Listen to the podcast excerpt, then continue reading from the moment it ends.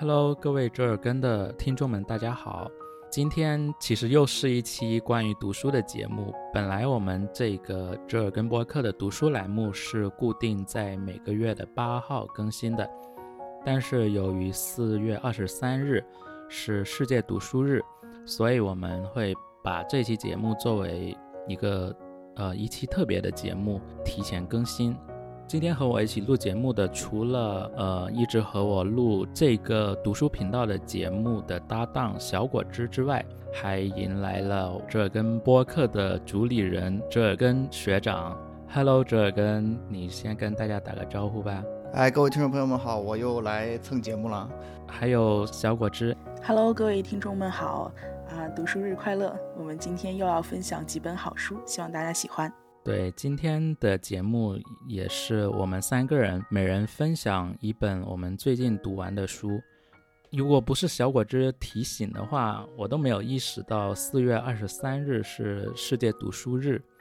我刚刚有打开维基百科，有看了一个这个世界图书与版权日的词条。世界读书日首先是联合国教科文组织确定的。这个四月二十三日跟一些伟大的作者的生卒有关，比如著名的塞万提斯和莎士比亚是在四月二十三日去世的。读书日也是向这些伟大的图书的作者表示敬意。然后也是鼓励我们每个人多去读书吧。嗯嗯，世界读书日其实还有跟图书的版权有关。即便到了今天，在所有的商品的价格都在不断飞涨的今天，图书的价格其实一几乎没有涨价，或者说它的涨幅是很低的。但是即便如此，我们依然可以看到有很多盗版书。在节目正式开始之前，先跟两位聊一下对版权的看法。在读书的成本如此之低的今天，其实有很多人还在去找盗版书来读。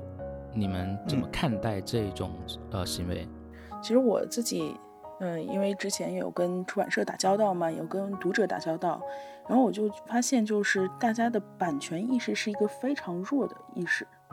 嗯，我不知道是不是跟就是。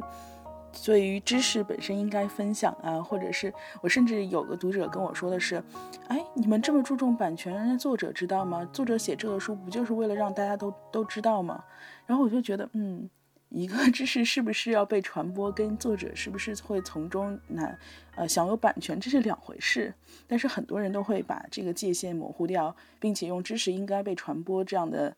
啊道理去合理化盗版这种行为。而且包括，其实就像你说的那个书本身并不贵，在我们现在看来，甚至一杯奶茶、两杯奶茶的钱就可以购买一本书，嗯，但是依然啊，大家还是会觉得书这个东西不值得去买，啊，有盗版的为什么不去读？这个本身跟，呃，我觉得跟市场有，呃，有非常庞大的那个盗版产业链这一。这个事情是有关得到大盗版的成本实在太低了。另一个，也就是我觉得还是我们整个正版图书的阅读市场没有做好。嗯，就是对待大家的阅读习惯呀，包括这个，呃，是不是能持续阅读、持续购买呀，甚至是，呃，呃，什么样的书值得买呀？这这种市场引导性其实就很弱，就导致大家，如果你在不知道要买什么书的时候，那如果我只是想每本书都拿出来试读一下。嗯，那我何不买？呃，何不就去付诸盗版的？对吧？这样我还可以看，如果这本书真真的值得收藏，也许我之后会买。有很多人也会抱有这样的心理。这可能也是我们的图书出版市场并不发达有关吧。好书无法展现在需要它的读者的面前，所以可能有一些人真的是只是抱着网上下载一本先看看一下的这种态度。但是也不可避免，就像你刚才说的第一种情况一样，这个作者写这本书不就是为了让更多人读到他写的东西吗？那为什么还要去卖钱呢？可能这些人就把别人的知识的成果、别人的劳动的成果分享出来传播，就是一种理所应当，就不应该跟钱扯在一起。但是作为一个传播知识的人，这一个作者，他首先是一个人，也要为了生存下来而去努力。这是一种最基本的，也是一种可持续性的方法。你只有作者去赚到钱，能够生存下来，才能够持续去创作更好的内容。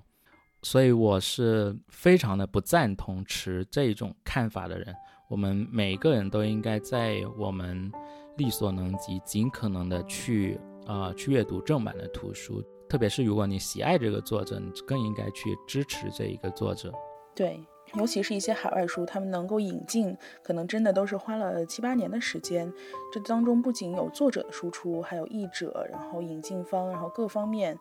呃，就所有人的努力。所以这些努力都应该啊，值得这个这一份我们的怎么说呢报酬吧？对，我觉得呃，怎么说呢？我觉得这个方面可能跟我们自从接触了互联网之后，呃，养成的这种。觉得一切都应该是免费的这样一种思维有关。自从我接触互联网呃以来，呃，至少是国内吧，中国国内的这样一种呃，就是有这样一种思呃这种思想氛围，就是说在互联网上的东西，或者甚至说以以此扩展开去，比如说我们看的以前看的，比如说是这个使用的软件，然后看的这个呃，不管是呃影视剧对吧，或者听的音乐，还有。呃，比如说，如果你是个玩家，那么你玩的游戏，我相信大家肯定都经历过这样一段时间，就是这些所有的资源，只要你愿意，并并不是说，并不是说就是那个时候没有正版的付费的这样资源，而是，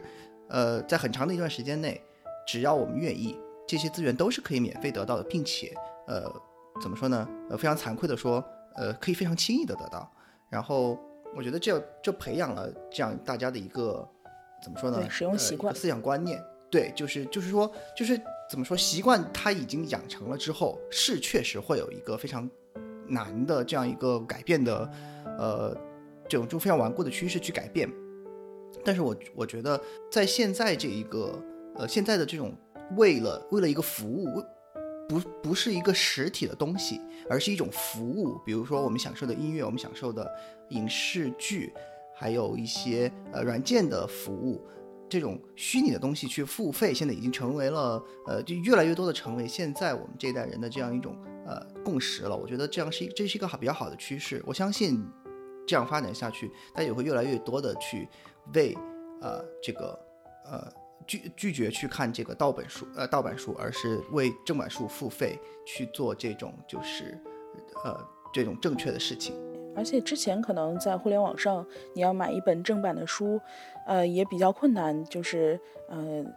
有的那种付费的电子书的书城或者网站会相对少一些。那实体书呢，你又会觉得家里堆的太多，可能也不会去翻译查阅，也费也费劲。但是现在的话，那其实线上图书馆这样子的形式，或者付费订阅，嗯，所有的书库免费开放这样子的。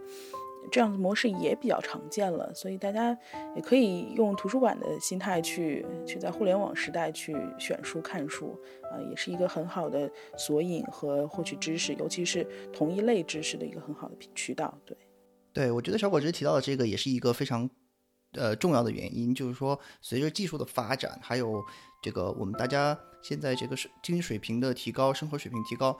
嗯。从两方面，一方面是获取正版的资源，呃，不管是图书还是我前面提到的那些其他影音的资源、软件、游戏什么的，呃，都越来越方便了。以前就像你我们没有电子书的时代，我们要去书店买，要出去，呃，如果你周围没有呃书店，或者是以前还有报刊亭，对吧？我们都是从这种途径去获得这些书籍啊、杂志什么的，就是你至少还得出门。说白了，说不说不好听点，这还得出门。如果你不是一个喜欢出门的人，有可能就你就很难获取到这些资源。但现在你坐在家里点点鼠标，甚至你都不用，就拿拿出手机你就可以看，这是一个非常方便的。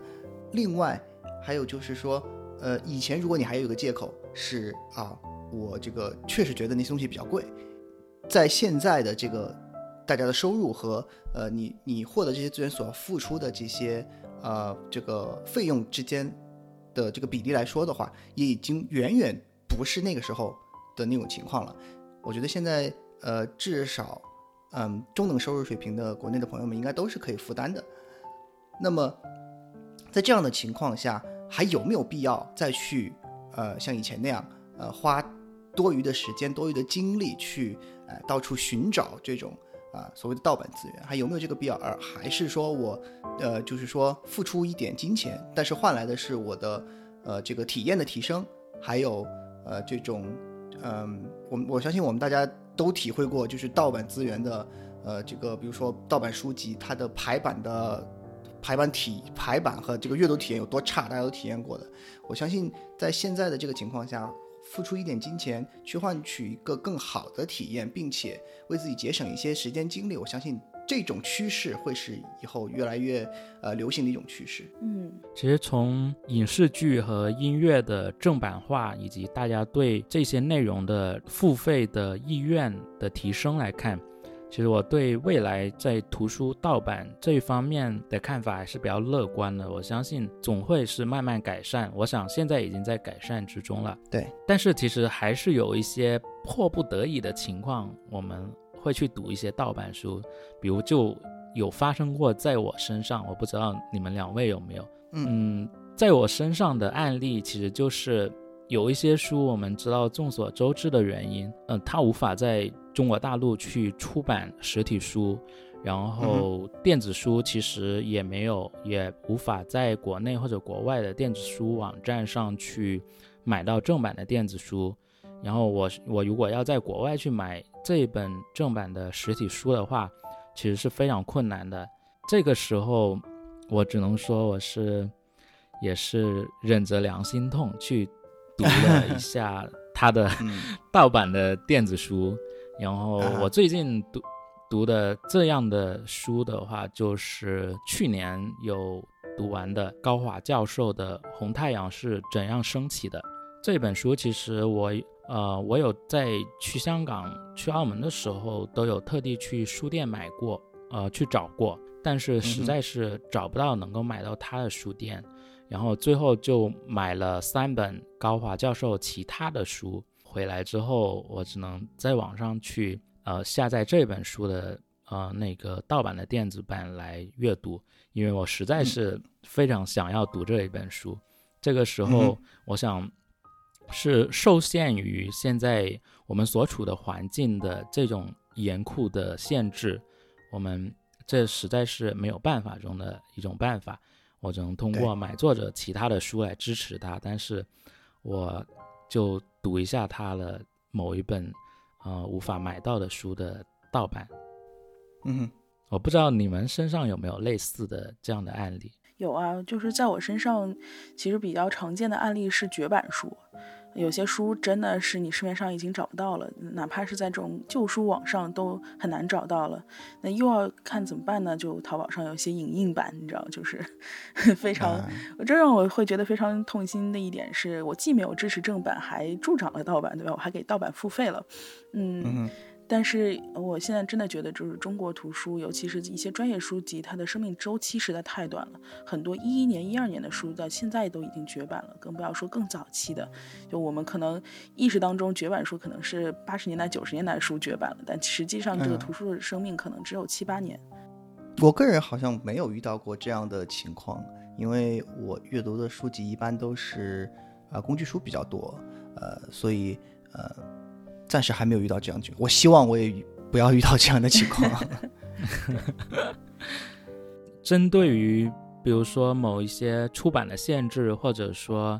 呃，要在某一个地区出版会有删减这种情况，其实也有一些作者他会主动把自己的书然后免费让读者去阅读，比如说那个斯诺登的自传，它简体中文版其实是有删减的。然后，斯诺登就主动放弃了简体中文版的版权，然后把完整的电子书，然后放出来给读者去读。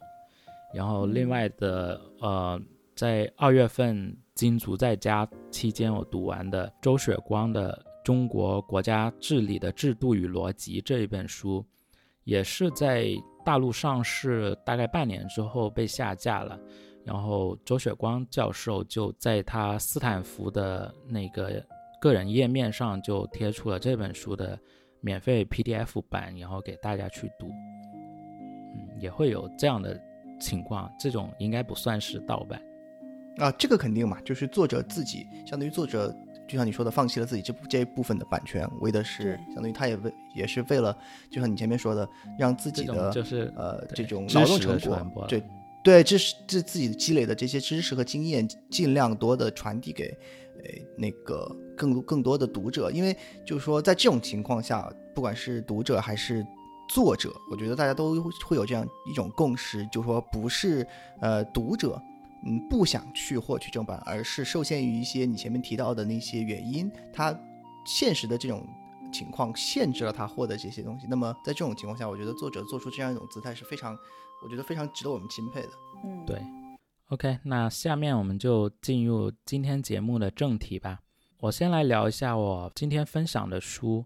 呃，我分享的书书名叫《像史家一般阅读》，这里的史家就是历史学家的意思。其实是算是一本美国中学历史教师的一本指导的书籍，就是如何去更好的教历史这一门课程。这本书对于读者来说，也是一本教导读者如何用批判性思维去阅读历史书，如何像历史学家一样，可以穿透历史的层层迷雾，去更好的阅读历史书的书。对于我这样的一个历史爱好者来说，呃，我读这本书，我觉得真的收获蛮多的。嗯，这本书让我认识到了历史不应该是人名、地名、呃年代或者是时间和事件的堆砌。读历史书更加不是死记硬背，而是应该去对比各种不同立场、不同来源的史料，然后通过这些史料，像一个侦探家一样去了解历史的真相。并且，我认为这本书除了可以提升我们读历史书籍的素养之外，它还可以更好的培养我们的历史思维，并且可以强化我们对问题的思考力和判断力。嗯，我们听众中有和我一样，你的待读清单里已经放了很多历史类书籍的话，呃，非常建议去读一下这本书。这本书它是一共有八个章节。每个章节都举了一个对美国人来说耳熟能详的历史问题，围绕着这些实例来教导读者去如何探究史源和史料。所以他这个书的话，呃，给我的感觉是像是一一一种这个案例讲解一样，对吧？就是我给你，我先给你呈现这样一个故事，然后呢，呃，我就把这个故事作为一个案例，然后我来我来讲说，我们应该如何去。呃，去阅读这个故事，对吧？有哪些方法？嗯嗯，怎么样更好的去理解这个历史？还有就是说，呃，用什么什么样的，就像你说的，用什么样的眼光和什么什么样的思维去分析和和这个呃阅读这个这个历史？对对，这些故事对美国人来说，可能他从小就被父母有讲过这样的历史故事，或者他上中学。就已经开始被学校的教科书有教过教过这些故事，通过这本书的方法以及他列举出来的不同立场、不同时间的史料，可以颠覆这些读者对这个历史故事的看法。通过这些对读者来说很熟悉的故事，然后再通过这本书教导的各种方法，重新的去读一遍这一个故事。从而可以让读者提出一些这种新的新的这种视角，对对，可以教导读者一个新的视角去看待历史。从某种程度来说，这其实也是一本工具书。嗯，对我听我听着就很像，特别像我的那些方法论的书。我对这种书还蛮感兴趣的，就是，呃，我觉得现在的好多书它都会过于把知识咀嚼之后，直接给你看一些事实现象，然后不给你解释。然后直接说，哎呀，这种现象是不是值得注意？然后你觉得对对对，然后这本书就没了。然后我觉得这本书倒不是这样一类的书，反而会跟你说，哎，你是不是可以在这上面多想一想？你是不是可以看一看这个问题背后的深层原因？比如说这个历史事件为什么重要？那它会促使人去有这方面的思考，应该是一个还不错的书。除了对我们这种普通读者的用处之外，其实如果是老师是刚好是在教历史的，他在每一章的结尾还会，嗯，给这位老师提供建议。比如说，在教了这个故事之后，我怎么去设置这个故事相关的作业，可以强化学生在这方面的能力，还给老师去提供了建议，教学的建议。如何培养一个历史老师？你觉得这本书对于嗯普通读者来说，它最就是比如说它吸引你读完的地方，或者是它让你觉得最珍贵的地方是什么呢？就是我刚刚说的，可以帮助这些历史爱好者批判性的去阅读史料，而不是轻易的相信某一个史史料，或者说某一个历史学家他自己的个人的观点，可以培养我们的历史思维。对于一个历史事件来说，它在不同时期、不同立场的史料，它所描述的事件的侧重点是不一样的。但是对于我们读者来说，需要的可能不是轻易的去站在某一个立场上去读某一本史书，去了解某一个历史事件。我们需要的是从不同的角度去更加清晰的去看待这一个历史事件。我觉得这本书就是教导我们这种能力。嗯，我这里可以简单的去举一个这本书的例子来再展开说一下。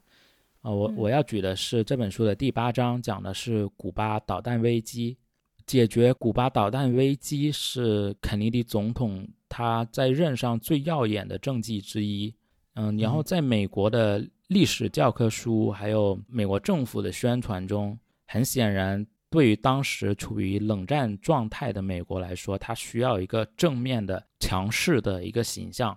所以，在美国历史教科书中，它所展现出来的解决整个危机中，美国政府以及肯尼迪总统的形象是非常强势的。展现出来的故事是他完全战胜了他的冷战的对手苏联，以及苏联当时的国家元首赫鲁晓夫，迫使他们让步。嗯，但事实上，真相是不是这样呢？作者从各种不同的角度，比如说从肯尼迪总统他的动机，以及肯尼迪总统的司法部长他的弟弟罗伯特·肯尼迪他的日记，当时苏联的驻美大使，还有赫鲁晓夫本人的回忆录这些不同的史料，来重新剖析这一个历史事件。美国的教科书错过的内容。比如说，在解决这一个危机的谈判的过程中，赫鲁晓夫曾经给 JFK 写过两封信。第一封信是在一九六二年十月的二十六日发出的，他对美国提出的要求是：呃，你需要保证不入侵古巴，才能够撤除苏联在古巴上部署的导弹。然后在第二天又发出了第二封信，就要求美国。撤除北约组织部署在土耳其的导弹，才能撤除在古巴的导弹。对于美国的教科书来说，他们强调的是肯尼迪总统处理第一封信的做法。他们只提到了 JFK 去接受了第一封信，而忽略了第二封信，强调美国政府绝不会跟共产主义敌人去妥协。嗯哼，因为北约组织，美国只是领头人，它是很多国家联合的组织。如果美国它在当时接受了这一个交易的话，就意味着美国这一个自由世界的领头人会对共产主义阵营软弱低头了。美国政府是不能在当时不能承受这样的形象，所以他教科书就故意的忽略了这一点，直到。嗯，一九六九年出版的罗伯特·肯尼迪的日记这本书叫《Thirteen Days》，他的日记的出版也刚好的证实了教科书的这种记述。他在日记中提到，他召见了苏联驻美大使杜布里宁，他特别的强调了说，在解决这一个争端的过程中，不可能存在一物换一物的条件。同时，也展现了一封写给当时国务卿鲁斯克的机密的备忘录。他重申了绝不能存在任何交易，绝不能对赫鲁晓夫让步。接下来展现的史料就是和 RFK 说话不一致的赫鲁晓夫的回忆录。他这本回忆录是一九七四年出版的，提到了前面他的两封信。跟美国政府就就这两封信的内容达成了交易，最终他才做出让步的，而不是他向美国政府低头了。两边说话肯定不一样嘛。关于第二封信的内容，在三十年之后解封的呃苏联驻美大使杜布里宁在当时发给莫斯科的一个加密通讯中，也同时谈到了他跟 RFK 的会面。他给莫斯科的通讯中写道：“RFK 在会面中表态了，JFK 总统不认为有任何不能克服的问题，已经准备好在这个问题上和赫鲁晓夫达成共识。同时，RFK 也认为，如果要从土耳其撤离这这些导弹基地的话，是可以的。”这个杜布里宁大使他的通讯内容就佐证了赫鲁晓夫的回忆录。就说明了，其实这是一一场一物换一物的外交妥协。对，到了这一步的话，其实就美苏双方他们的立场不同，他们的拿出的证据也不一样。嗯，这个时候对于读者来说，可能就是双方各执一词，我不知道我应该信任哪一方。然后一直又到了一九八九年，当时在一个国际会议上是。出版那个 RFK 日记的编辑索伦森，他承认了日记里写到撤除土耳其的导弹基地是整个交易的一部分。他之所以在当时出版的那本书没有提到这一部分，是因为在一九六九年出版的时候，整个导弹危机的相关事情依然属于机密，是不能公开的。所以。当时就自我对这本书做了审查，然后删掉了相关的内容。他相当于是承认了自己是篡改了这一段历史啊。嗯，所以到这里其实就基本已经可以看出，不是美国总统强势对共产主义阵营的胜利，呃，解决这一场危机是双方外交妥协的一个结果。对。在后面，其实也还有历史研究的学者提出了这一个问题，就是为什么 JFK 会和苏联人谈判达成交易？他们给出的答案是在古巴导弹危机期间，美国的各种战术武器的优势其实是被高估了。JFK 当时的参谋们告诉他，空中攻击的力量是无法确保完全摧毁苏联人部署在古巴的所有导弹的。所以，对美国来说是不能冒险去跟苏联人去呃非常强硬的去敌对，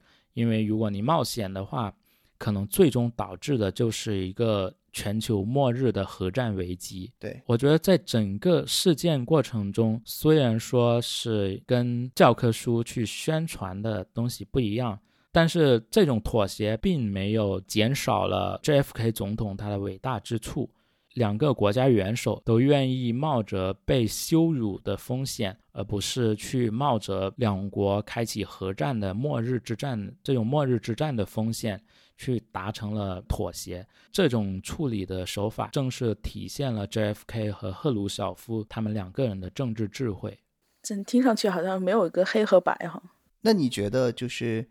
嗯，怎么说？我我我我觉我相信你在读到这本书。里面的这个案例之前，应该你也知道，至少说知知道，至少是知道这件事吧。如果不是非常了解的话，至少也知道这个古古巴导弹危机这件事嘛，对吧？那我我想知道的是，就是你在看了这本书给你讲的，就是说给你分析的这个呃这种读史的这种方法之后，有没有什么嗯，就说新的想法，或者是新的呃获获得了一些新的东西？就是说你觉得在其他的地方你没有能够得到的？我之前所了解到这一个事件的信息，可能跟美国的教科书大致相当，给大众灌输的这种最常见的这些印象。通过读完这本书之后，才意识到每个阵营、每个人他自己的立场不同，他的叙述可能是完全不一样，或者说不完全一致。我们不应该是说完全去相信某一个人的单独的意见，尤其是不能相信政府这种国家组织他这单方面的立场。比如说，在这个事件中，对于 JFK 总统来说，他自己的动机是他不能在那个冷战狂热的时期展现出对苏联入侵的软弱态度，这样的话，可能他在国内的支持率会迅速下降。而且 JFK 他在一九六零年竞选总统的时候，就曾经批评过尼克森对共产党政权的软弱。他自己上台了，显然他不能去这么软弱，他需要在解决这一个问题上展现展现出积极和强硬的姿态。嗯，然后对于司法部长 RFK 来说，RFK 他是有竞选总统的野心，所以他自己也不能展现出软弱的一面，他需要向公众表明他面对共产主义的强硬的态度，否则的话可能就会有损他的前途。嗯哼，这是美方这一边的立场。那对于苏联来说，驻美大使杜布里宁他非常年轻。他只有四十三岁，而且他是在驻美大使任上的第一年，可以说他可能是也是为了自己的前途着想。他说的话也有可能是对赫鲁晓夫说一些他想听的话，就为了讨好他的上司。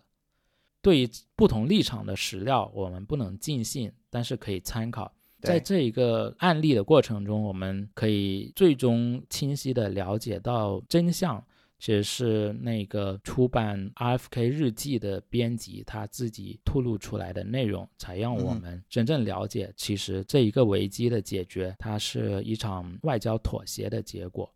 我们最终才有了一个更完整的层面上去了解这一个事件。嗯，作为读者的话，需要从这个历史事件的真相中获取教训，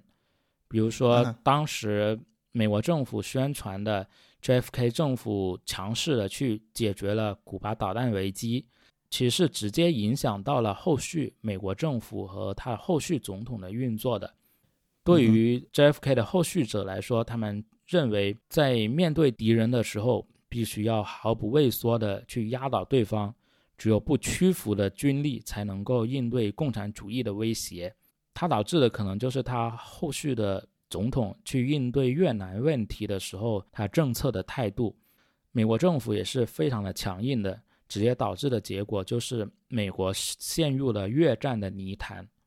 但是如果在当时这个古巴导弹危机解决的真相能够展现出来的话，在这件事情上态度就会变了，对他就不会那么强硬的去呃应对越南的问题了，他态度可能就不会是这样。那么美国可能有可能就不会那么深的陷入越战的问题。对，我觉得如果美国人真的是按照这样的方法来去教历史的话，那么这个国家总体的明智的高度肯定是惊人的。我自己也非常的希望我在读中学的时候能够接受到这样的教育。那么也许我现在的思想，我现在的想法也是不一样的。是的。前提是，首先他们真的要这样做；其次是，大部分的人都能够接受这样的教育，对吧？对对，我相信，可能即使在美国，也不是所有的教育者、所有的学生都是按照这样的方法来去理解、去阅读历史的。对，那是一定的，那是一定的。真诚的建议所有的历史爱好者都去读一读。对，而且这本书会让，呃，其实。会让我们在今天去重新看历史的时候，可以看到那些重要的决策背后都有哪些博弈。我觉得这个还是蛮有意思的。没错，这个这个角度非常好。对，OK，那泽尔根，你来分享一下你今天带给我们的书。我今天给大家分享的这本书叫做《呃掌控习惯》，它的英文的名字叫做《Atomic Habits》。我觉得有翻译的有一些呃不是非常精准。但是我其实自己也想不到一个更好的翻译方式，呃，我们就用这个掌控习惯的这个这个掌控习惯是在啊微信读书里面的官方的叫法，所以我们就用这个呃这个名字来叫好了。那首先呃，我觉得前面 Adam 在介绍他的呃这个整个的分享他的那本书的时候的这个结构流程非常好，所以我准备借鉴一下。这是一本什么样的书呢？就说它也是一个。呃，工具书，另外的一本这个呃方法论的书，我最近呢正在呃系统的通过培养习惯，呃来把更多的这种日常行为去转变成基本不需要花精力去维持的这样一种状态，然后呢呃能够争取啊还是就是就是实际上还是我自己一直在研究的一个课题，就是如何提高效率，如何更好的利用时间。啊，这样通过把一些日常的行为转换成习惯，嗯，可以把精力解放出来，做一些我自己觉得更重要的事情。那么这本书呢，呃，就是他从方法论的角度来跟我们探讨如何更好的完成习惯养成中的这个养成这一部分的书。如果是我们折耳根播客的老听众的话，呃，应该还记得我们在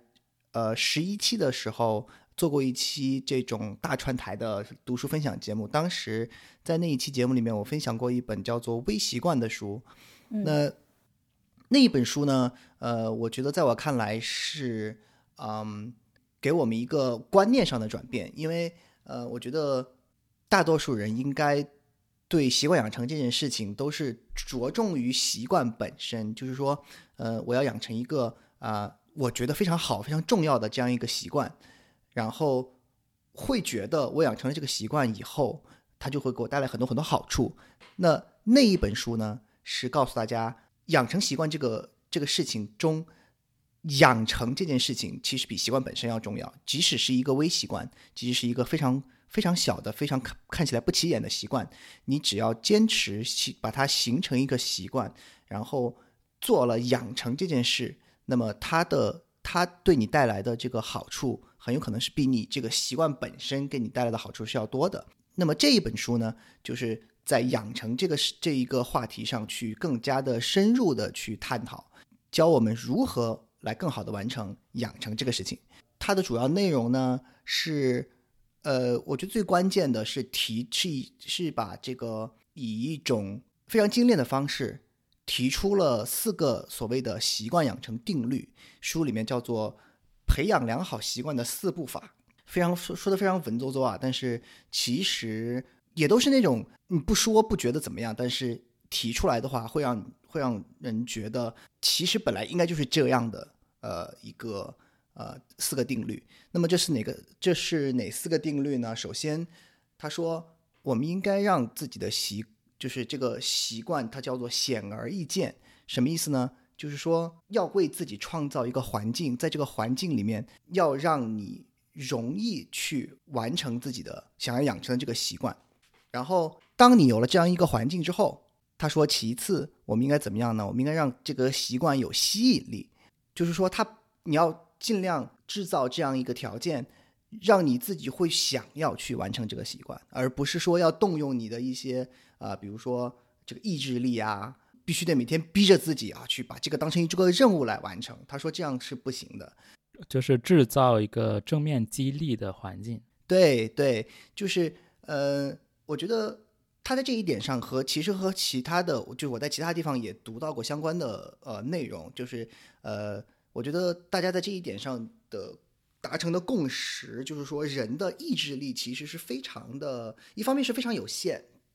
另外一方面呢是是非常不可靠的。就是说，如果你要去做什么事情，呃，纯粹靠意志力来完成的话，呃，那么一次两次，甚至可能比如说十几次，哎，是有可能达到的，取决于你的自己本身的意志力有呃这个强还是弱。但是总有会用完的一天，而如果你仅仅依靠意志力来完成这件事情的话，那么在你在你的意志力被消耗完的那一天，你的这个呃这样一种趋势就会被打破，你就没有办法继续下去了，这是一个很可惜的事情。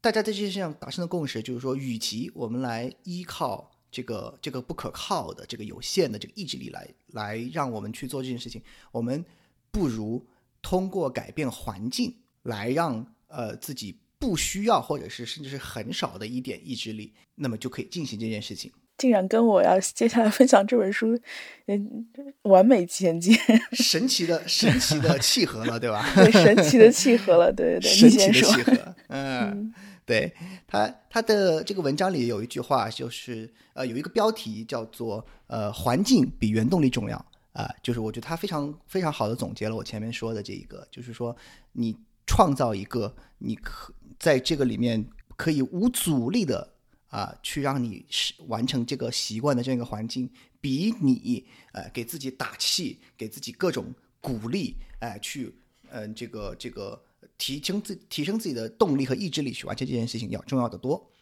这是第二点。我们前面创造了这样一个让习惯显而易见的环境，然后呢，我们又在这个环境里让这个呃让这个习惯自己本身变得了有吸引力。但是如果这个习惯对我非常有吸引力，但是我一想到它，我就觉得啊，这个习惯难度非常的高。比如说，我给自己下定了一个习惯，我说我从一个从来没有跑过马拉松的胖子，我明天就要跑完全马。首先，我们不论在事实上有可不可行，首先在你的这个思想上层面上，就会对你形成一个非大非常大的阻力，就是你本能的就会觉得这事情根本不可能，所以你会想尽一切办法告诉自己说这个事情不可能，我们算了，别弄了，就这样吧。嗯，所以它第的第三第三个定律呢，就是要让习惯简单易行。我觉得在这一点上，它和呃微习惯那本书里面提出的呃这样一个思想也也是神奇的契合，神奇的契合。它的中心思想也是呃你你在培养一个新习惯的时候，不要一开始就立一个非常大的目标，我要就像刚才说的，我一个从来没有跑过马拉松的人，我明天就要去跑全马。这是不可能的。那么，你可以把它分解，然后呃，就是把你的目标定得非常的小。这一章里面呢，有一个标题呢，叫做“可以慢，但是不能退”。什么意思呢？就是说，你这个目标可以定得非常小，你可以每一天只进一寸，但你每天都要进步。嗯，长此以往，你虽然每天的每天的那个呃习惯或者是进步非常的微小。这样看上去非常微小，一天两天你可能觉得，或者是甚至一星期、两星期，甚至一一个月、两个月，你都觉得完全看不出来任何的进步。但是没有关系，只要你坚持下去，时间到了一定的长长度之后，自然而然的一定会有进步进步。然后呢，在这个这一章里面，他提出了一个所谓的两分钟原则。这个两分钟原则呢，和我在其他场合提到的这个 GTD，呃，这个效率学原理 GTD 中的。也有一个两分钟原则，我觉得这又是一个神奇的契合。他说，每次培养新习惯的时候，你完成这件习惯所花的时间不应超过两分钟。也就是说，他我觉得他这是给我们规定了一个呃，去呃怎么说呢？衡量自己是否把这个习惯分解的足够简单易行的这样一个标，这样一个可量化的标准。再往下。呃，就是说你这这个就没什么意义了，就是小的太没太没什么意义了。比如说，我前面在聊到那个微习惯的时候，我当时也说过，就是呃，你也不能太微，对吧？你每天，比如说我要保持每天写作，我我可以说我每天写一篇文章太多的话，我可以每天写五十个字，写一百个字。但是你每天写一个字，是不是有点太过分了，对吧？嗯。或者是说你做，比如说，比如说你要你要锻炼，对吧？哎，我每天做一个俯卧撑。哎，可以是可以的，但是你说我要每天俯卧，然后第二天再撑，是不是也有点过分了，对吧？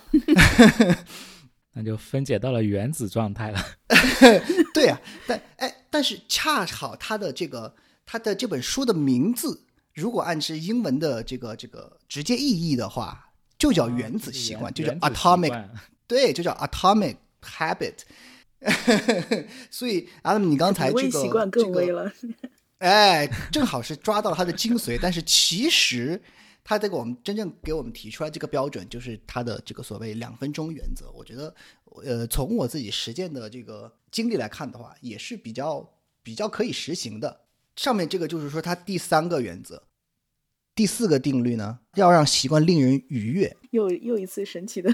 契合了，神奇的契合。哎，说明说明什么意思？说明就是说，它这个是有一个。科学的心心理学上的这种研究做背景的，不是胡不是胡乱胡乱的那个，不是瞎他妈说，是吧？这个是有是有是有这个呃严格的论证在后面的。我觉得这个令人愉悦应该就是没有什么好解释的，就是说你这个事情本身如果非常让你非常痛苦，你即使是对吧？即使是我们前面说的这三个三步已经打好了基础，哎，给了你一个。呃，显而易见的环境，这个东西本身非常有吸引力。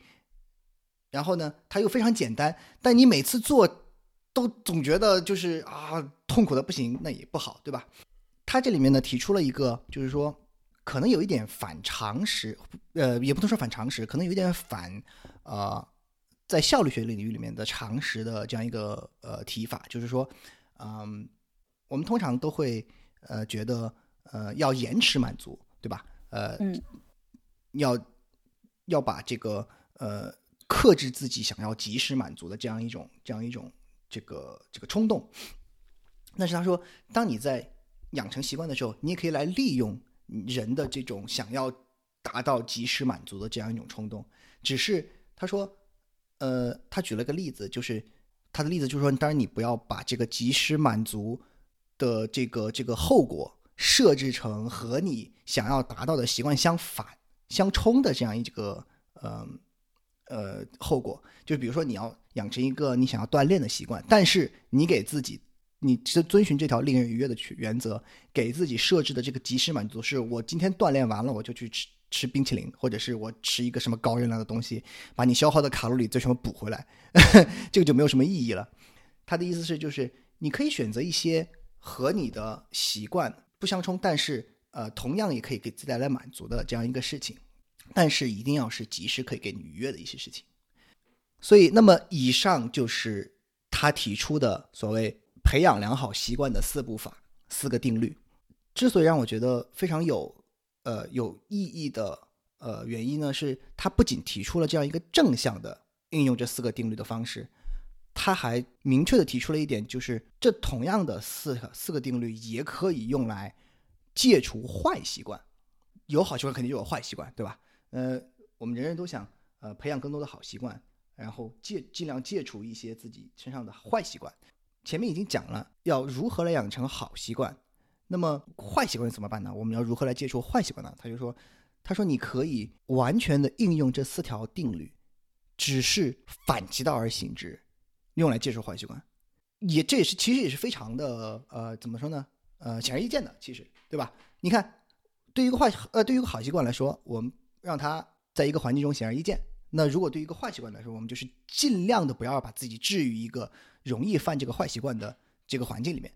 让一个好习惯有吸引力。那么对于一个坏习惯来说，我们就是让它尽量的让你觉得心生厌恶，负面激励。对，对于一个好习惯来说，我们要尽量把它的难度降低，让它简单易行，让它两分钟就能完成。那对于一个坏习惯来说，我们就想方设法的去增加它的难度。比如说，你觉得。呃，当然我在这儿不做价值判断，但是比如比如说啊，你觉得啊，我玩游戏玩太多了，我我整天沉迷于游戏，我不想那么呃沉迷于游戏，那，然后我又是一个主机玩家，那我就每次玩完游戏以后，我不把它留在外面，我把主机主机锁到柜子里，手柄扔到一个我不知道的地方，对吧？比如说交给你女朋友，交给你什么，你带走，然后不要不要留在我这儿。如果你够狠的话，你甚至可以把电视拆下来扔到其他房间去，是吧？其实说白了就是想方设法阻碍自己做这件事情，因为相当于就是说你已经意识到了这是一个你你自己定义下的坏习惯，对吧？呃，那么你你想要戒除它，我就给你提供一个方式，就是说让让这个习惯尽量的难以实现。所以对于方法论书籍来说的话。其实最重要的就是你读完了以后如何去应用。我觉得在这方面呢，这本书呃很多方法呢，我在读之前已经在应用了。读完了以后，我觉得相对于从另外一方面就是印证了我我采用的这些方式是，就像前面说的，是有一些科学的论证在后面的，是有是有是有效果的。就我自己会觉得我在实践行中是觉得非常有效。通过读完了这本书，我会觉得我会。更深层次的去理解它为什么会有效。嗯，哎，那你可以给我们分享一下，你读完这本书之后，利用这本书的方法论来养成了什么新的习惯吗？嗯，我想想看啊，好像没，哎，你这样一说，好像还没有哎。现在这个已经已经在已经在保持的习惯，都是我在读微习惯的时候去养成的，给过去养成的习惯更加强化了一下。对。这这个这这里面，我觉得有一个有一个例子，我可以呃以我自己的实力呃跟大家分享一下，就是说，它这个里面，嗯，虽然我没有添加任何的新的啊习惯，但是呢，我相当于是说优化了一下我自己的整个流程。掌控习惯这本书呢，在它的第一个定律让习惯显而易见的这里面有一个章节叫做呃介绍了一个方法，叫做习惯叠加。什么意思呢？就是假设你已经有了一个习惯了，就是我们或多或少都会有一个，都会有自己的习惯，对吧？不管是好习惯、坏习惯，你肯定会有自己的习惯。那现在我们假设你想要养成一个新的习惯，他说，呃，一个非常容易实现的方式叫做习惯叠加，什么意思呢？就是你在你现在已经有的习惯的基础上去养成你的新的习惯。你每次做完一件你已经习惯做的事情之后，去做你想要新养成的那个习惯。我自己呢，呃，就是我以前是没有太多这样的意识，就相当于是说我是把所有的习惯都记在呃，要么是这种专门的习惯养成的 App 里面，要不就是啊任务管理软件里面，就当成一个任务，就每天去勾掉它啊，有时间就做，反正做完了就勾掉它。但是我后来觉得我可以把这个呃优化一下。我我一直不是很，说实话，我一直不是很喜欢喝水，所以我就给自己设定了一个目标，就是每天早上起来啊喝一杯水。同时，另外一个啊，就是我我说的，我一直在做那个每天俯卧撑嘛。以前我是两个，就反正有时间就做，嗯，也也没有任何的这种呃规定什么的。看了这个以后呢，我就现在就把我把它两个叠加在一起，就我就是每天早上起来喝一杯水，然后呢。我在喝水之前，我会先扔到那个微波炉里面去热三十秒。我就扔到微波炉的时候，我就去做俯卧撑。正好我那五个俯卧撑做完，那水就热好了，我就起来喝。就通过流程去叠加了两个习惯。对，这样看上去其实没有什么大不了的，无非就是说你把两件事情放在一起做了而已，对吧？你以前是以前是两件事，现在还是两件事，无非是讲你做了。但是我觉得怎么说呢？给我带来一个好处是，我能够把这两件事情连起来了。就我不用去想着，就是我今天有我我我我要去不断的刷我那个就是任务管理软件嘛，我今天有没有做这件事情，明天有没有做这件事情，就是今天有没有完成这两个任务，我只需要每天早上起来接一杯水扔到微波炉里，然后就开始做，做完了我就把这个水喝了，这整个事情到到后来就变成一个非常自然的事情了。Anyway，我觉得以上就是嗯掌握习惯这掌控习惯这本书我想要分享的内容，呃，我觉得嗯值得推荐给所有的人。在这个信息越来越爆炸，大家时间越来越觉得不够的这样一个社会里面，我觉得能够如果能够通过培养习惯，呃，把自己的精力和时间解放出来啊，做一些自己想要做的事情，我觉得这个对大家都是有意义的。思考如何去养成正确的习惯，如何使用效率工具来辅助提升自己的工作效率和生活效率，那确实是当下。很多人都越来越关切的问题，啊，我知道这跟学长是有很多自己在效率学，还有类似像习惯养成之类的这种思想，我们也期待他在后续的节目中来给我们多谈一谈这类话题。官方催更啊，在节目中催更可以可以，真的公开催更啊。嗯，那下面就请小果汁来给我们分享他今天的书。我相信他的分享也可以对刚才这根的话题有一些补充。嗯，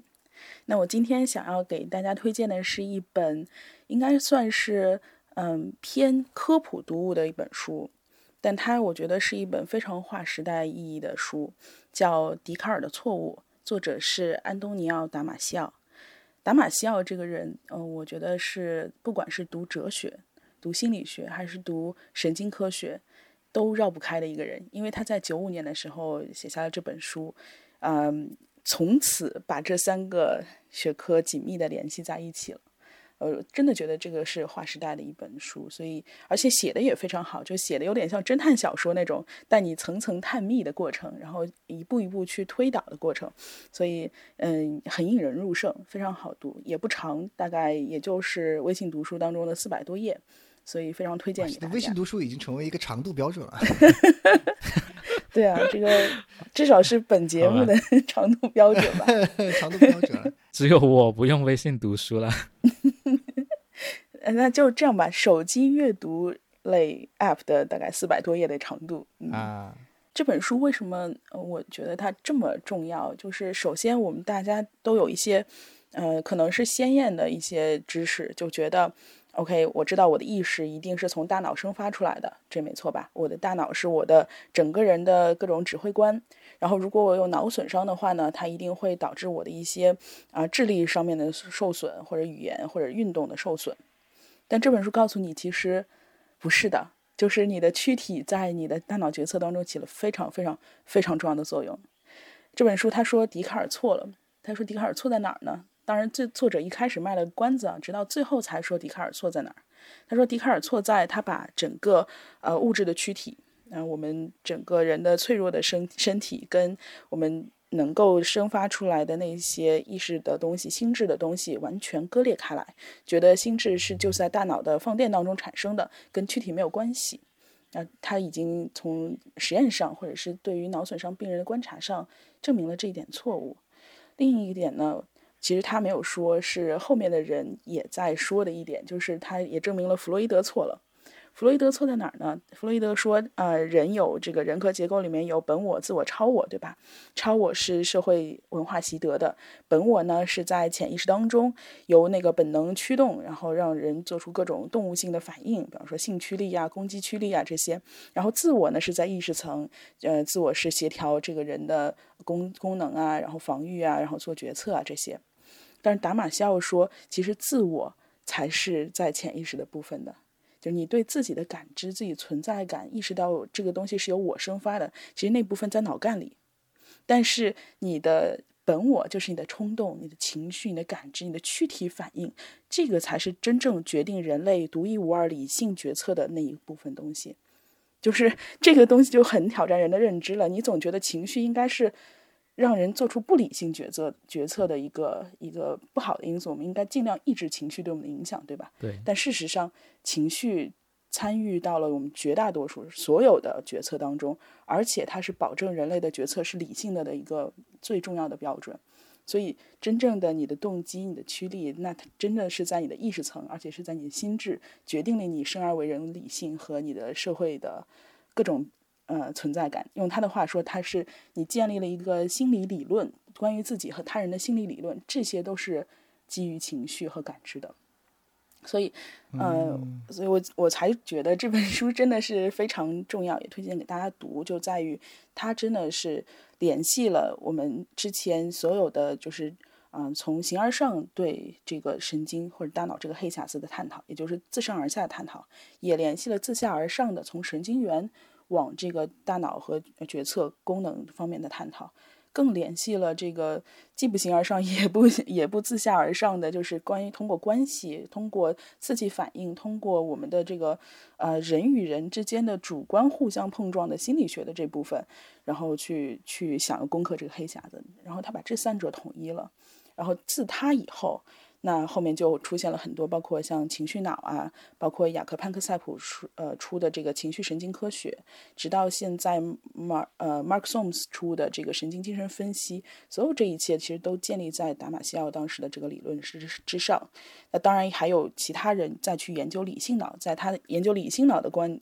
呃的著作当中，也回过来去提情绪脑这部分，也去提躯体对。决策的影响这部分了，所以，呃，可能会颠覆到一部分的人的认知，但是这一部分又是有道理的。嗯，他在就是切入这个话题的时候，他是举了两个很著名的脑损伤的病人的病例，一个是在呃一八五几年吧，有一个铁路工人，可能大家都知道这个案例，就是他在一次事故当中，有一根钢筋从他的脸上直接穿过了他的头，然后呃顶破了他的颅骨，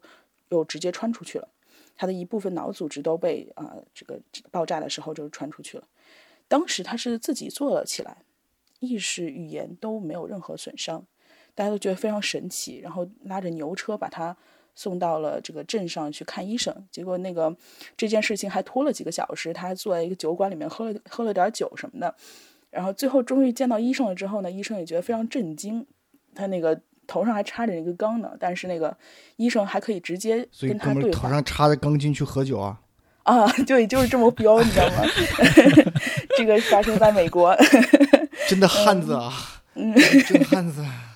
对，嗯，然后那个哎，哥们儿就还坐那儿，然后医生本来想，哎呀，这这个人估计他大脑已经不太正常了，我问问他工友吧，发生了什么？结果发现最后那些那些问题都是那哥们儿自己回答的，他完全记得当时发生了什么，然后出现了什么情境。医生也觉得是非常神奇了。最后他啊，医生当然是帮他把这个钢钢棍儿给抽出来了，然后他大脑也是发生了非常严重的炎症的反应，有流脓啊，有脓包呀，有高热啊这些。但是医生呢，就是。啊，当然做了一些很很积极的护理，去帮他消毒，帮他消炎。最后呢，他的身体就是呃，这个生理上是复原了，然后头皮也长出来了，然后脸上这个结疤了，怎么样？当然，这个脑是损伤了，因为就是神经的部分是没有办法再生的。结果发现，就是这个人，他后来什么都正常，他包括他短时记忆和长期记忆也都正常，语言也正常，唯一不正常的是他不再是他了，他的灵魂好像变了。呃，以前这个人 对就很很神奇吧？因为以前这个人他是一个很呃很积极工作，然后啊各方面表现都很好，乐于助人，为人善良的一个小伙。这件事情过后呢，他就变得一个非常粗鲁，经常会跟女性说一些极度下流和挑衅的话，然后在工作当中也完全没有办法集中呃注意力去做一件事情，啊，常常陷入到不知道怎么样安排工作顺序的这样一个一个混乱的程度，或者是做一件事情马上又被一个下一个事情呃。吸引，然后去做下一件事情，嗯，同时他也是完全就是社会伦理道德这一部分已经完全对他起不了约束。大家在就是批评他，哎，你怎么可以这样呢？你不应该这样。之后他会短暂的反省一下，然后接下来又回到呃这个违反社会伦理的这样一个一个嗯就是循环当中。然后这个人他其实命运很悲惨，他之后呃当然是没有办法再保保住自己这个铁路工人的这样工作。啊，辗转了好几个地方去打工，啊，他随身一直携带着那根铁棍，好像对那根铁棍就是产生了某种依赖。嗯，之后他又去过南美，啊，反正就是流转各地。最后他在一个马戏团里，专门给大家演示自己的这个头上的洞和他的这个铁棍，跟其他的一些生理畸形的人。所以他就这样一直顶着铁棍走，到处走吗？那不是顶着铁棍了，当然就是 给大家展示他的这种生理缺陷和和。就有点是以卖弄自己这部分为生了，嗯，其实其实挺悲惨的嘛。然后最后他也是呃生生于一些就是就最后因为一些并发症，待在，但是也很久了，在呃他活了好几十年，然后然后最后去世了。其实神经科学家一直对他还蛮感兴趣的，但是他的因为最后非常潦倒，然后他的去世直到五年之后才被他的当时的主治医生知道。啊，最后他的主治医生问他的家人要去了他的头骨，嗯，最后再到现在的神经科学家，也就是达马西奥的夫人，他会就是，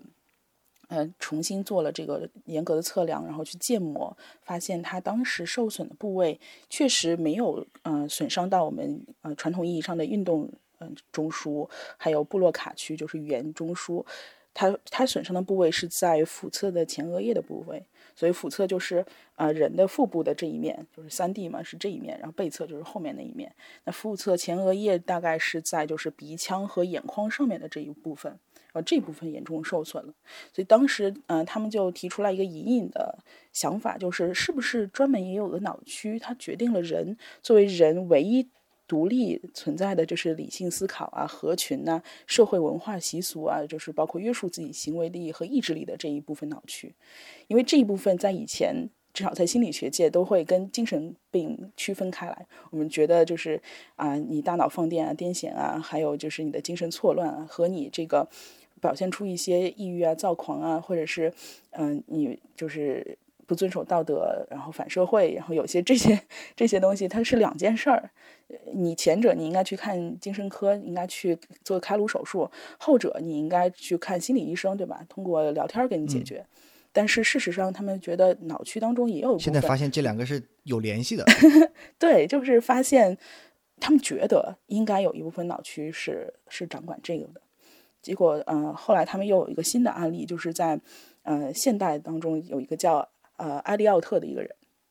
当然可能是化名了，就是这个人，他是因为脑子里长了一个脑膜瘤，他本身也是一个社会精英了，就是啊，在工作场所就是做得很好，聪明过人，然后呃为人善良，家庭和睦，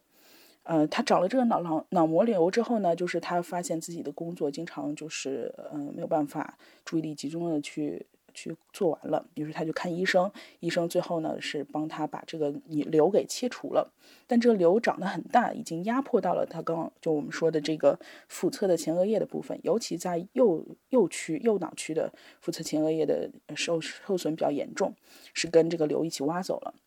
挖走了之后，这个人就变得。就像灵魂抽走了一样，嗯，变了一个人。他完全，嗯，还是能够，呃，甚至比别人的就是 I Q 值、韦氏智力测验量表，呃，反应都好。而且他对其他任何量表都没有表现出他有脑部的损伤，不管是人格量表、决策量表还是什么量表，就他都他都 K O 了这些量表。但是大家发现他有什么问题呢？他会呃没有情绪。啊，不管在任何时候，他都是一副很沉着冷静，然后呃慢悠悠跟你聊天的这样一个状态，嗯，有一种过于冷静的感觉。然后同时呢，这个人他的决策也会出现一些非理智的决策，比如啊，他一天有好多种工作，他没有办法去区分哪种工作应该先做，哪种工作后做。很可能呢，他先嗯，他自己意就是理。他知道，就是这些东西比较重要，那些东西不太重要。但他做着做着呢，就会花一天的时间去想这个文件到底是按日期排还是按类型去排。他会花一天时间去想，然后呃，做着做着呢，又会陷入到一个就是呃，我做这件事情之后，我要做下面哪一件事情这样的一个。他想这样的决策也可以想很久。嗯，之后呢，他的日子当然也越过越惨了，因为嗯，他所有的智力量表都就是都。高分通过那个，其实医生没有给他认为他有工伤，就是或者是有脑损伤，嗯，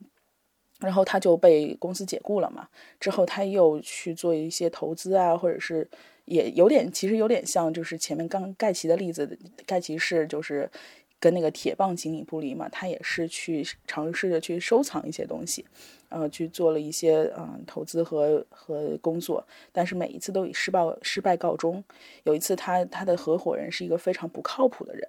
啊，结果呢，他不管所有人的劝阻，还是要跟那个人合伙，最后倾家荡产。直到后面他嗯，当然他老婆也跟他离婚了嘛，就觉得这个人已经我受不了他了，他这个人太奇怪了，嗯，然后他后面想要去领那个呃社会救助和失业金，但是也被。呃，驳回了，就是说他其实没有，没有就不算残疾。直到达马西奥给他，啊，就是他他相当于转转辗转了很多地方，最后到达马西奥这里来。达马西奥最后，啊，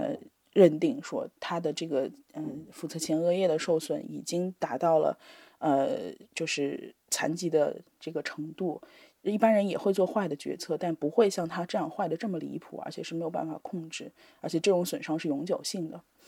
嗯，就通过这几个例子之后，达马西奥就呃就越来越强的提出，就是到底是这个东西是什么导致我们的决策会发生这样的变化，我们的性格、整个人格会发发生这样的变化。然后他后来就提出来，其实就是啊这一部分掌管的是我们的情绪和感受。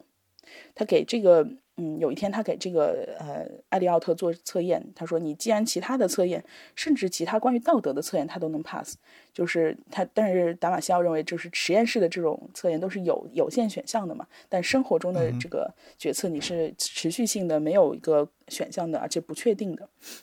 他有一天给这个呃艾利奥特做一个实验，室给他看一些各种残忍的照片儿，有这个呃血淋淋的人呐，有这个。”那个着火的房子啊，等等，这个其实，在我们之前就是《Full of Mind》节目的，就是聊笛卡尔那期，其实也讲过，就是哪怕是他是一个盲人，他在看到这个，呃，就是着火的房子的照片的时候，他还会激起这种焦虑不安的反应。但是对于这个艾利奥特，他眼睛正常，他视觉中枢正常，但是他激不起这种反应，他的这个情绪的线跟平时是一样是平的。而且他自己知道，因为他早年体验过情绪嘛。他说：“啊，我看到这些照片的时候，反应跟我以前不一样了。”然后这时候达马西奥就说：“哦，那是不是这个情绪本身会影响决策？如果按照就是我们刚刚说这个古巴导弹的这个决策来说的话，那很可能一个前额叶受损的领导者去决策古巴导弹的时候，他会直接忽视。”呃，他是不是面子上会被羞辱这件事情，因为他没有情绪了。当然，他也同时会忽视这个导弹 会不会导致全球毁灭性的核战，呃，这种很悲惨的结局这件事情，因为情绪也也没有了。最后他会什么样？他说：“嗯，没事儿，打仗，对吧？”这个决策非常简单，下来了。下了之后，然后他就会去研究，嗯，哎，这个这个按钮应该是红色还是绿色呢？就是他会。对，你会发现其实就是一个一个很奇怪的 现象。当你所有的输入没有经过情情绪这一个滤镜的折射之后，人脑就会陷入一个用嗯达马西奥的话说，你会陷入一个理性思想的循环。你永远在理性的思考的当中，而不会做出一个理性的结结论。就你会 纯粹理性的思考，思考，思考，永远思考下去。一个没有感情的思考机器。对。没有一个跳出的机制，而那个情绪它就是那个让你跳出的那个点，啊，然后告诉你这个时机做这个判断是对的，嗯，当然就是嗯嗯，达瓦西奥他说也观察到，就是这个阿利奥特这个人他不是情绪没什么了嘛，然后这部分会保护他做一些我们通常来说冲动是魔鬼的决策，因为他没有冲动了，但是这一部分的保护效果是跟。正常人的理性决策比微乎其微的，嗯，如果你没有情绪的话，你甚至会做出伤害到自己人身安危的决策，嗯嗯，而有了情绪之后，你做的一些冲动还没有那么严重，这样子。然后，呃，当然，其实这个理论就本身就很复杂了。后面他其实讲到了，呃，情绪为什么会呃影响到我们的这个大脑？他认为就是我们所有对外界的感知。都是通过躯体的，所以我们的这一部分认知是绕不开我们这个脆弱的躯体。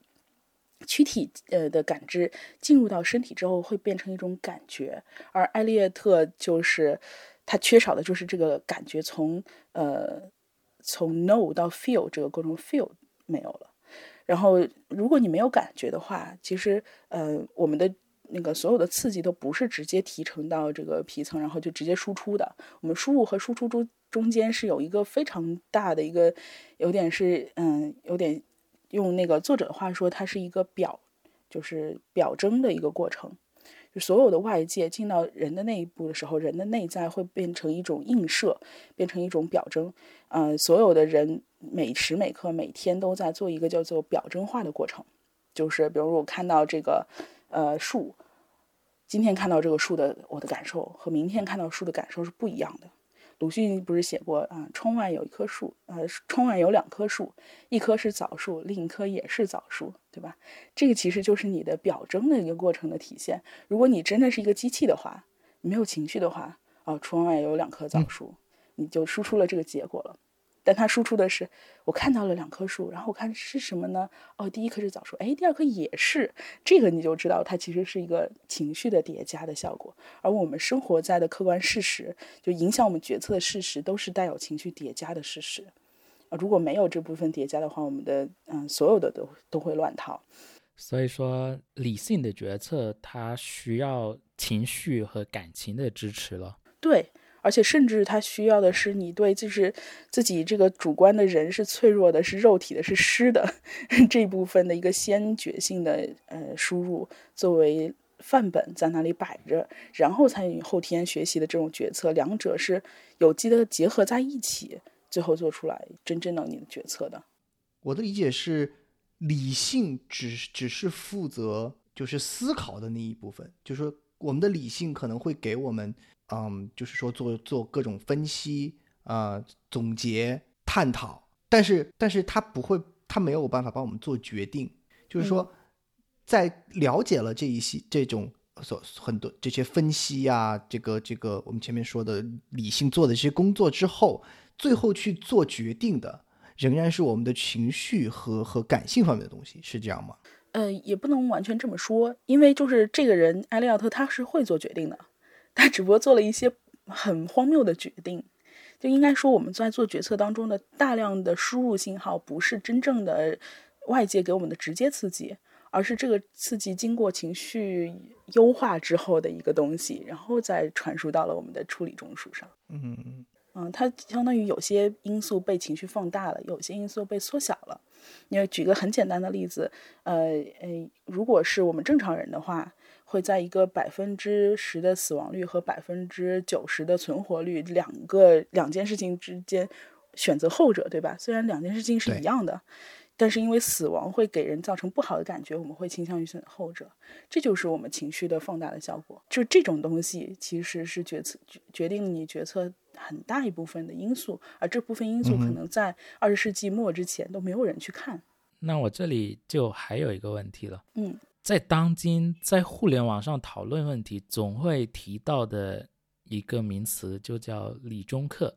就是说你评论某一件事情，不能带有个人的情绪。那按照我们今天谈到的这一个理论的话，这个世界上真的有理中客这种事情存在吗？呃，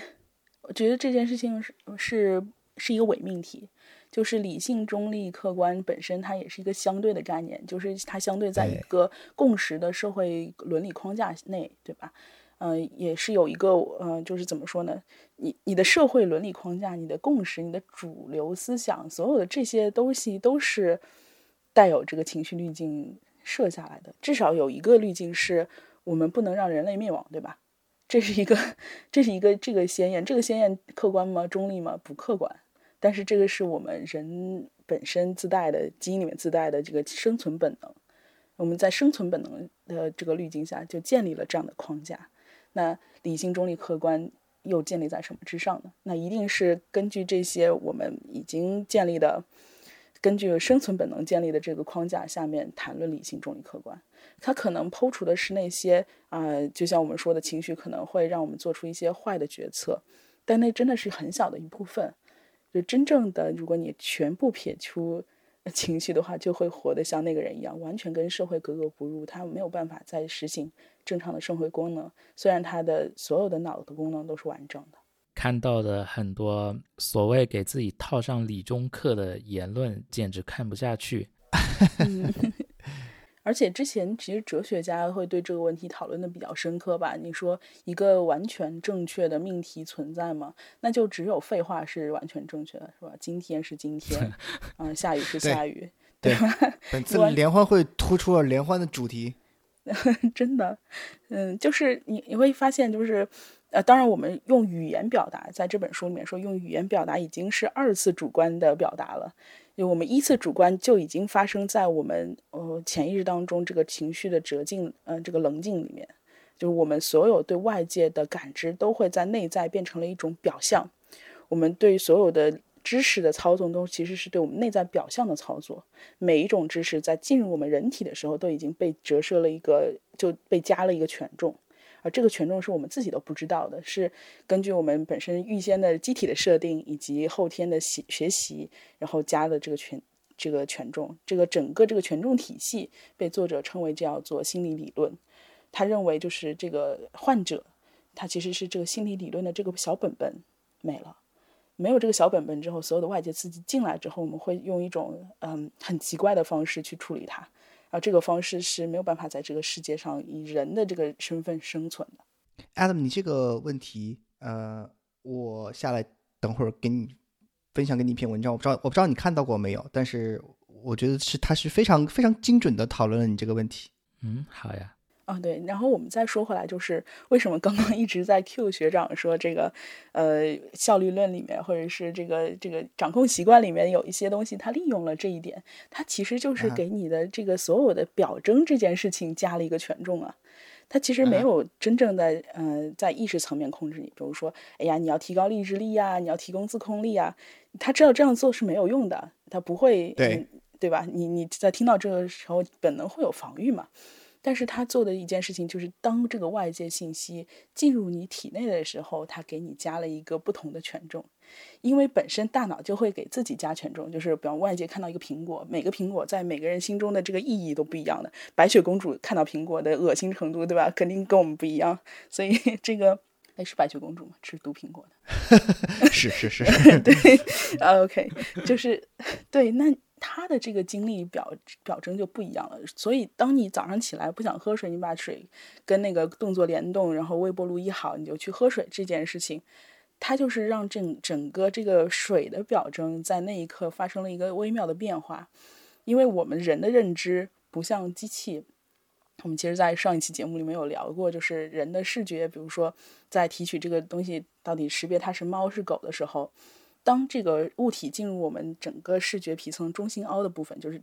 被我们集中注意力看的部分的时候，我们其实有很多各种各样我们不知道的脑区也参与到里面来了，它叫做叫叫做插入部位，呃，插入功能，就是说视觉视觉信号不是直接。视网膜看到了之后，然后就告诉你皮层是什么。它中间进入了很多信号，有运动中枢，有这个记忆中枢，有好多中枢进来了。最后，它会在那一刻告诉你大脑，你需要提成的这个信息是只知道它是猫就够了呢，还是告诉你它这是这是一只咬过你的猫，还是你现在需要知道的是这是一只别人家的猫，还是你需要知道这是一只黑猫？就是。这一切事情都是在我们其他中枢在看那个过程当中，呃，经过的。这也是大脑预先设置的，就是所有信号都不能直接输出，都必须要经过中枢处理。那。嗯，你比方说回到这个喝水的例子，当这个水摆过来的时候，其他中枢进来了，然后你强化了一个神经回路。这个神经回路是，呃，刚我看到这个水的时候，这个水要在呃要跟那个习惯联动的时候，它是最有意义的。然后这个神经回路在看到水的这一刻又被点亮了，它等于被强化了，然后这个表征就会。被无限的增加了这个权重，以至于你觉得看到水把把它拿出来喝是一件比原来容易的多的事情，就是这样一个道理。啊，对，所以就是等于我们在做一件认知的时候加入了一些其他插件，然后这个插件又被我们这个环路去呃强化了，以后这个插对，然后以后这个插件就变成了一个下意识的东西，你你根本没有想到这个插件进来做了一些工作，但是事实上你的行为就已经告诉你。呃，就是经过了情绪滤镜之后，你要这么做。而这一个整个这个过程是呃情绪对吧？为我们加上的，对你的感受的部分加上的，因为情绪其实一直就在告给这些东西加表表象，把它变成表象，就是水已经不是水，水是加了情绪的水，所以 对，然后这种这种附加值是我觉得所有效率或者是。嗯，习惯养成类，他们需需要拿来去用的结论，我相信也是，就是达马西奥等这些科学家去做了这些工作之后，我们才有那么多就是自控力啊，然后情绪掌控类的书啊，才源源不断才出现。嗯，也是因为他们有了这样的科学的怎么说成果吧。嗯，最后我想就是说一下，就是虽然这本书叫笛卡尔的错误啊。可能这本书当时因为是一个西方人出给西方人看的书，所以笛卡尔被啊被拿出来批斗了。嗯，那当然，其实笛卡尔的这种二元论的思想在中国是一个比较嗯比较弱化的思想，因为在中国其实大家一直都强调的就是这种身心合一，嗯，大自然跟那个我们的躯体的感受性是很很。就是息息相关的。同时，我们在中国也有非常批量生产的这种躯体化的病人。就是我所有的那个心理问题都会变成头疼脑热去 去来表达出来。嗯，对。所以其实我觉得在中国这部分没有那么强的，就是怎么说，在思维上的冲击性。嗯，但是确实，笛卡尔，嗯，笛卡尔说的有一件事情被这本书证实了，就是他有一部分是没有错的。笛卡尔说：“我思故我在，对吧？因为他认为所有进入心智的事情，不管是我们学习得到的，还是呃我们从小就常识知道的，所有这些事情其实跟梦里的意象没有区别，它都是不可靠的。什么是可靠的呢？在我思考这件事情，在我思考我在想到什么时候才是可靠的。所以笛卡尔说：‘我思故我在。’那达马西奥说什么呢？他达马西奥说就是呃所有的这些啊知识。”其实都是被重构的，不管是鲜艳的、经验的、学习的，还是怎样的，所有记忆也都是记忆的本质就是重构的。我们提取记忆本来就不是提取一个像计算机一样整个的事实，都是这个事实的某种拷贝。相当于你没有办法获得所谓的第一手的任何的信息，对你没有办法在你接收的时候就已经被处理过，有客观对接收的那一刻就被处理过的，所以。达马西奥认为，那个处理就是接受那一刻的处理，就是我思故我在的思，那个思让你在，所以那个思是真的。对，啊，说到这个，我想起了我刚刚看完的特德·江的科幻小说集《呼吸》，里面有一篇就是讲到人类就可以通过视网膜无时无刻的去把我们看到的、听到的东西，去广播，以影像、视频的形式记录下来，然后可以在后续以快速的搜索来呈现某一个时间点的绝对真实的信息，就会发现会产生很多问题，就会因为我们人脑所接受到的信息是经过处理的，但是你这种。用视频的形式记录下来的东西，可以从某种程度上来说是绝对的，就会产生了很多就是不符合正常的人伦情理的情况。比如说，我跟某一个家人发生了某一次争吵之后，呃，如果是正常的人脑来处理的话，就会在一段时间之后，或者说后续的沟通之后，就就会互相谅解，然后记忆就逐渐淡化了。那么家人还可以开心的继续生活，但是如果说有这种视频式的记忆记录下来，那么无论你何时去回顾这段记忆，都是那都会产生非常清晰的争吵的那一刻丑就是丑恶的那一个画面，就会完全重放这一个画面，就会那这就不会产生呃家人之间互相谅解。这样的正常的人伦情理了，对对，是的，所以这就其实就是 PTSD 嘛。你所 所有人如果就是人类的记忆只有一个设定，是一下经过一次就会永远记住，那就是恐惧，尤其是威胁生命的恐惧。呃，这种情况下是你经历的一次，你就会永久记住。如果所有记忆都跟恐惧这个情绪相连，变成了这种永久性的记忆，就完了。你。人真的就不要活了，对，就是 PTSD 为什么每次都会闪回？你这种闪回就是多么痛苦的，我想想要淡化的记忆没有被淡化。那你这本书你想要推荐给什么样的人群去读呢？呃，我其实想要推荐给呃对脑神经科学、对于心理学感兴趣的读者，我觉得都可以去看看，因为这本书写的真的并不难读，虽然它可能讲了一些理论啊。呃，而且是希望，嗯，不要去看那些，呃，不想去看那些，嗯，就是什么情绪操控术啊，让这种写的非常，呃，写的非常营销文的这种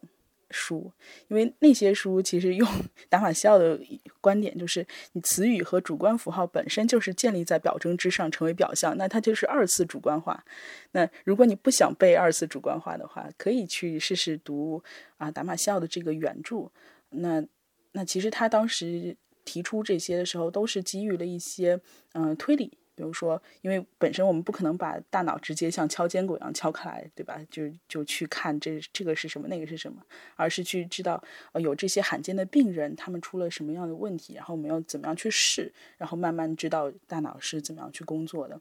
如果你对这些比较感兴趣的话，都推荐看这本书。啊，当然，我觉得读这本书可能真的还需要一些神经科学的。或者脑科学的小知识，嗯，这个也是在书的第二章，他会，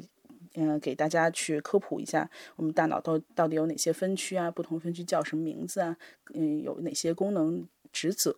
嗯，但是其实这一点点的神经科学知识就够了，就完全足够读懂这本书了。所以，嗯，如果没有这个生物学基础的读者，应该读这本书也没有问题。最后，而且这本书它是。在我看来，它开启了很多种可能性。你可以继续探讨，嗯，语言是怎么产生的这个问题，嗯，也可以去探讨我们每个人不同的感受如何让对方去感知得到这样的问题。你甚至可以去看探讨这个心智跟意识之间它到底是一个什么样的关系。因为作者认为心智它更多的是在情绪层产生，而意识在脑干。那那这个到底准不准呢？嗯，后面又有没有对它的修正呢？这些都值得都去探讨。所以，呃，所以我还是推荐给就是最广大的读者吧，有兴趣的都可以来读一读。嗯，在我们的听众中，如果你对心理学感兴趣的话，也可以去收听小果汁他自己的节目，叫《For Mind》，获得了官方的广告支持。官方广告，就像小果汁刚刚说的一样，我们尽量避免去读类似于像什么情绪掌控术啊之类标题党的书。我觉得这种书可能往往无法给我们提供有效的信息，这不仅浪费时间，还有可能会让我们呃去接受到了错误的信息和知识。我我觉得可以说是一种误导。就是我觉得推荐给大家一些读完之后能够耳目一新，同时有一些反思和后续思考的愿望，这样的书都是啊、都是推荐给大家的。好像我们推荐的三本书都是非虚构类的书。今年就没有推荐过虚构类，好吗？对啊，前几天看过在方可成的 YouTube 频道看到他的一期视频，他讲到说，如果你想要了解这个世界是怎么运转的，那么就让我们多去读一下非文学类的书籍。而如果你嗯想要不至于白活一辈子，甚至是要多活几条命，那么就让我们去多读一些文学类的书籍。哎，这说的真的太好了。啊读文学类的书籍可以让我们想象他人的生命处境，看见他人的痛苦与欢乐，让我们嗯。获得共情的能力。啊。所以什么时候我们也读一些呃我觉得非虚构类的呃书吧？对对，嗯可能可能是我们在我们这个阶段，我们对这个世界是怎么运转的，我们对这个世界的运转原理还是产生比较大的好奇心，所以嗯，我最最近一两年来，对我最近一两年来读的书，确实绝大部分都是非虚构类的。我们可能就是真的要到死亡焦虑比较厉害的时候，才可能会去对这个体验类的东西比较好奇，因为再去你其实体验一下其读一本书他的世界。对你就会其实等于多了一部分体验。如果按照存在主义的说法，那人就是体验了一生的话，那你就相当于过了两辈子，对不对？对，好，那我们这期节目就聊到这里吧。我们这一期节目嗯也是会在世界读书日当天上线，在这里也祝大家读书快乐。快乐读书，你你们把这个都说了，我说什么？那你就祝自己和大家读以致用，从书里读到的要用起来。是的，是的，我我我已经读以致用了，希望大家也一起跟我读以致用。嗯，OK，那就到这里吧，拜拜。好的，好大家拜拜。好，大家再见，拜拜。本节目由折耳根播客为您呈现。这是一档较为走心的陪伴型播客，耳是偶尔的耳，不是耳朵的耳。我们不传道，不授业，不解惑，不限主题，没有重点，一切切皆可聊聊。我们的愿望是成为你生活的背景音。欢迎在微博和 Twitter 关注我们，留言提出意见、建议和反馈，微博和 Twitter 的用户名都是折耳根播客。也可以直接给我们发送电子邮件，我们的邮件地址是 hi at 折耳根 dot club。也就是 h i at z h e e r g e n dot c l u b。我们的节目目前已经在 Apple Podcast、Spotify 同步上线，欢迎大家订阅收听。推荐使用通用播客客户端订阅我们的节目，这是最快接收到我们节目更新的方式。如果大家喜欢我们的节目，不妨在以上的各大音频平台上为我们打分，留下几句简短的评论，并分享给你们的朋友们。让我们也成为他们生活的背景音。这里是折耳根播客，折耳根播客，我们下期再见。